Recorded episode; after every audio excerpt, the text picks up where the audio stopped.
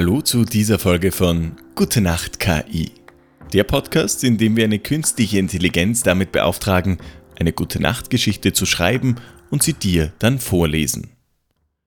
Ich bin Matthias Pascottini und ich habe die künstliche Intelligenz heute gebeten, uns eine Geschichte ohne jede inhaltliche Vorgabe zu schreiben. Und das hat sie sich ausgedacht. Es war einmal eine Stadt, die sich in den Tiefen des Betondschungels verbarg. Sie hieß Lumen, ein Ort, in dem die Sonne nie unterging und der von ständiger Hektik erfüllt war. Hoch aufragende Wolkenkratzer prägten die Skyline, deren Fenster bei Nacht wie ein Netz aus Sternen funkelten. Lumen war eine Stadt, die nie schlief, ein ständig brodelnder Kessel voller Geschichten und Geheimnisse. Unter ihren unzähligen Bewohnern war Leo, ein junger, leidenschaftlicher Musiker, der seinen Lebensunterhalt damit verdiente, im Schatten der Wolkenkratzer auf seinem alten, abgenutzten Saxophon zu spielen. Seine Melodien waren wie sein Herzschlag, eine Reflexion seiner tiefsten Emotionen, die in der Luft vibrierten und den Betondschungel mit ihren süßen, sanften Klängen erfüllten. Leo liebte die Stadt, ihre Lichter, ihre Geräusche und vor allem liebte er es, ihre Geschichten durch seine Musik zum Leben zu erwecken. Eines Tages, während Leo auf seiner üblichen Ecke stand und seine tägliche Serenade spielte, bemerkte er eine junge Frau, die in der Menge stand und ihn mit faszinierten Augen beobachtete. Ihr Name war Clara. Sie war neu in Lumen und war sofort von Leos Musik angezogen. Ihre Augen trafen sich und in diesem Moment wussten sie beide, dass eine besondere Verbindung zwischen ihnen bestand. In den folgenden Tagen besuchte Clara Leo immer wieder auf seiner Straßenecke und sie verbrachten Stunden damit, Geschichten auszutauschen und die Klanglandschaft von Lumen zu erkunden. Leo zeigte Clara die Stadt aus seiner Perspektive, von den verborgenen Ecken bis zu den lebendigsten Plätzen, und seine Melodien dienten als Soundtrack für ihre gemeinsamen Abenteuer. Sie entdeckten die Stadt zusammen, immer begleitet von Leos Saxophon. Sie fanden sich in den ehrwürdigen Hallen des Kunstmuseums wieder, wo Leo seine Melodien mit den kunstvoll gestalteten Meisterwerken verschmelzen ließ. Sie spazierten durch den belebten Markt, wo der Rhythmus des städtischen Lebens mit Leos Musik harmonierte. Sie liefen Hand in Hand über die glitzernde Flusspromenade, während die Nacht hereinbrach und Leos Noten den Fluss entlang schwebten. Leo zeigte Clara, wie die Musik der Stadt zu hören war, in den hupenden Taxis, den flüsternden Winden, die durch die Gassen wehten, und den lachenden Menschen, die ihre Geschichten miteinander teilten. Sie begann die Stadt nicht nur zu sehen, sondern auch zu hören. Ihren Puls, ihr Herz, ihren Geist. Mit jedem Tag, der verging, wurde ihre Verbindung tiefer.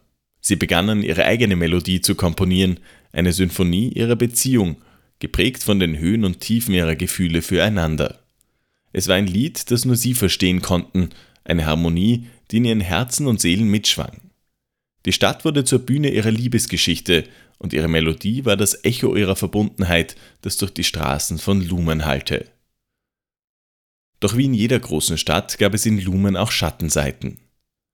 Kriminalität, Korruption und Missverständnisse bedrohten die Harmonie, die Leo und Clara miteinander gefunden hatten.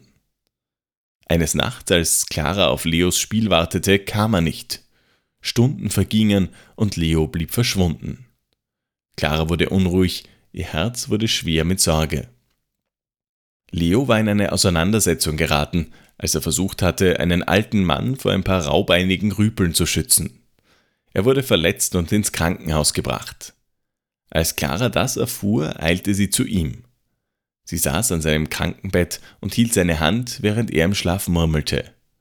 Die Klänge der Stadt draußen waren gedämpft, aber sie konnte immer noch das leise Schlagen des Herzens der Stadt hören. Tage und Nächte vergingen und Clara wartete geduldig auf Leos Genesung. Sie erzählte ihm Geschichten von der Stadt, um ihm das Gefühl zu geben, er sei noch immer Teil von ihr. Sie versprach ihm, dass sie zusammen ihre Symphonie zu Ende bringen würden. Es war ein schwieriger Moment, aber ihre Entschlossenheit war stärker als die Dunkelheit, die sie umgab. Endlich wachte Leo auf. Sein erster Blick fiel auf Clara, die ihn mit Tränen in den Augen und einem Lächeln auf den Lippen ansah. Er versuchte zu sprechen, doch seine Stimme war schwach. Clara beruhigte ihn und erzählte ihm von den Geschichten, die sie ihm erzählt hatte, während er schlief.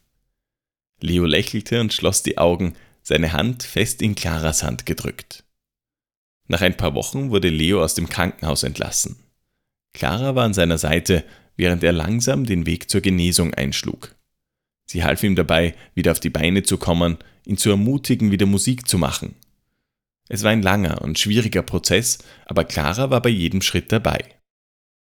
Leo erholte sich schließlich vollständig und nahm sein Saxophon wieder in die Hand. Er stand wieder auf seiner Straßenecke, spielte seine Melodien und Clara war an seiner Seite.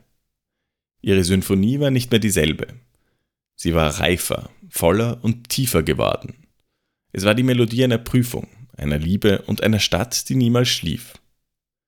Die Geschichte von Leo und Clara ist nur eine von vielen in Lumen, der Stadt, die niemals schläft. Doch ihre Melodie hallt bis heute in den Straßen wieder, eine ständige Erinnerung an die Kraft der Liebe und der Musik, die selbst im stärksten Betondschungel überleben kann. Und so geht das Leben in Lumen weiter, mit neuen Geschichten, die jeden Tag erzählt werden, immer begleitet vom Klang der Stadt.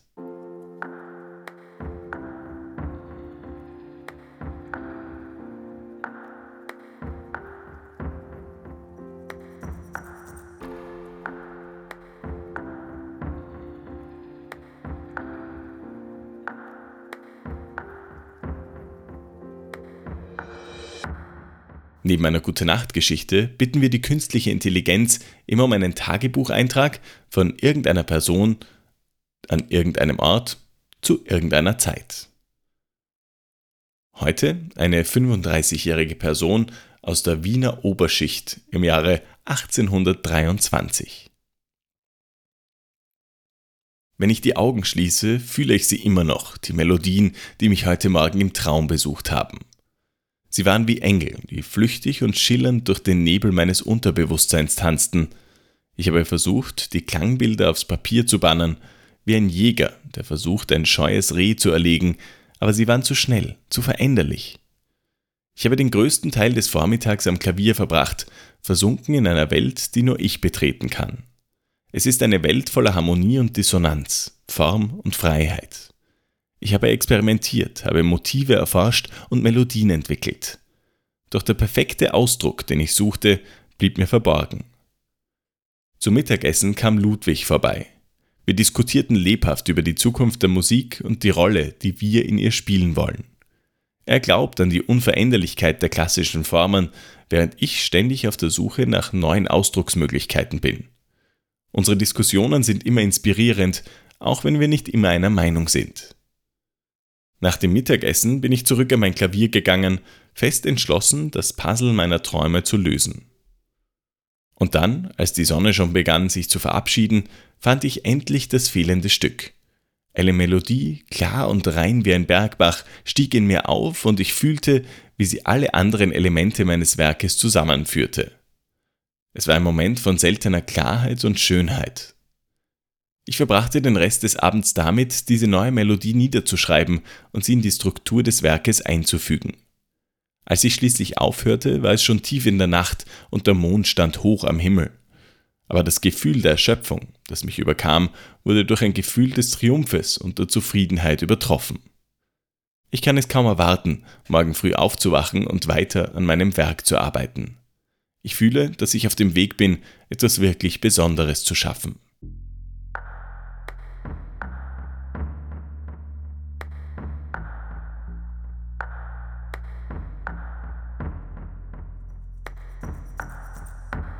Damit sind wir am Ende der heutigen Folge angekommen. Und mir bleibt nur mehr eines zu wünschen. Schlaf gut. Gute Nacht.